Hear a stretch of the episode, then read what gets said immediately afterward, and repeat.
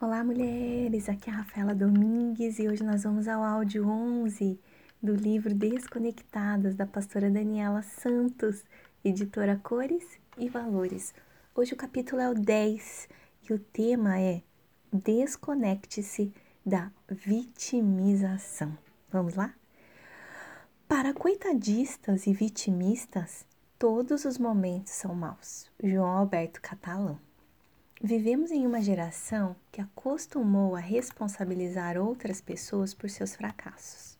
Conheço, conheço mulheres infelizes cujos matrimônios jamais foram transformados pelo poder de Deus porque sempre veem necessidade de mudança no esposo e nunca nelas próprias.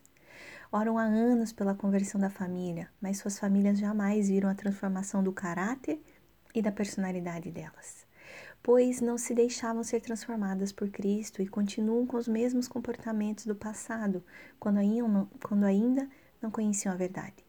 Veem-se como vítimas, vítimas e vítimas, dignas de pena e atenção constante. Segundo o dicionário Aurélio, vítima significa sofredor, padecedor, padecente, paciente, pagante, sacrificado, mártir. Sinais que você é vítima.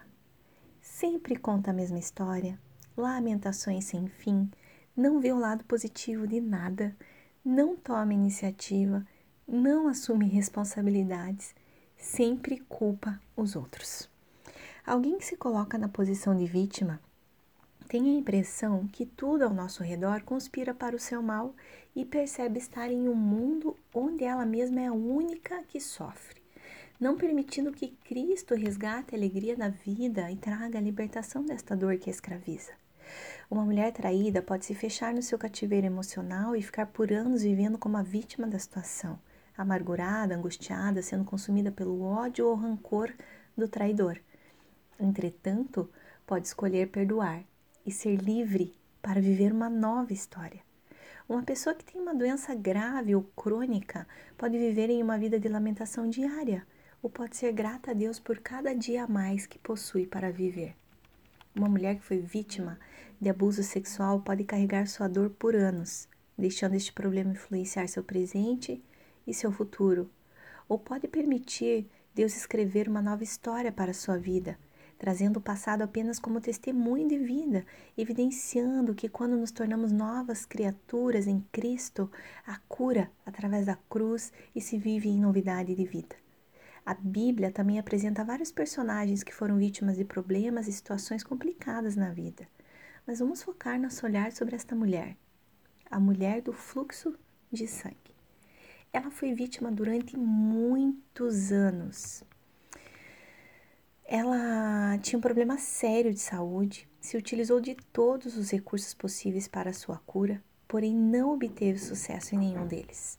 Até que um dia ela ouviu falar de um homem chamado Jesus, que curava enfermos, expulsava demônios e dizia ser o Cristo.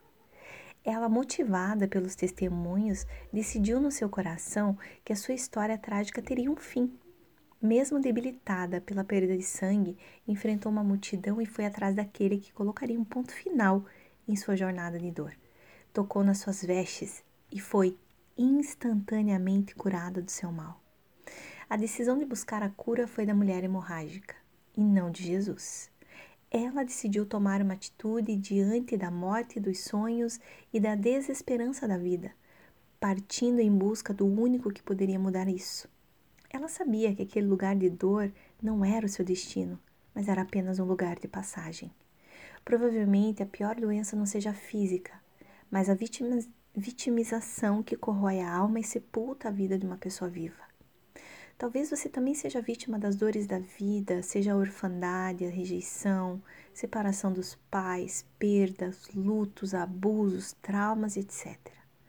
É necessário que você entenda que estas feridas, se não forem tratadas, podem desencadear uma busca incessante por mudanças externas corporais, compulsividade, descontrole, obsessão, autoritarismo, doenças emocionais, físicas ou psicológicas, ou até mesmo resultar em uma personalidade não resolvida, sem identidade, propósito e destino. A cura só vem quando estes traumas são expostos à luz e as feridas só cicatrizam quando o bálsamo curador do sangue de Cristo é derramado. Não há cura sem a cruz, assim como não há perdão dos pecados sem confissão e arrependimento. Há duas escolhas que podem ser feitas: permanecer como vítima e a vida inteira ah, experimentando uma vida de derrotas e lamentações, ou enfrentar o passado e avançar para um novo começo, um novo tempo de refrigério em Cristo. Ele tem uma nova história para você viver. Prossiga. O Senhor Deus me deu o seu espírito, pois ele me escolheu para levar boas notícias aos pobres. Ele me enviou para animar os aflitos, para anunciar a libertação aos escravos e a liberdade para os que estão na prisão. Ele me enviou para anunciar que chegou o tempo em que o Senhor salvará o seu povo, que chegou o dia em que o nosso Deus se vingará dos seus inimigos. Ele me enviou para consolar os que choram, para dar aos que choram em Sião uma coroa de alegria, ao invés de tristeza, um perfume de felicidade, em vez de lágrimas, e roupas de festa, ao invés de luto. Isaías capítulo 61, versículo 3. Vitimismo.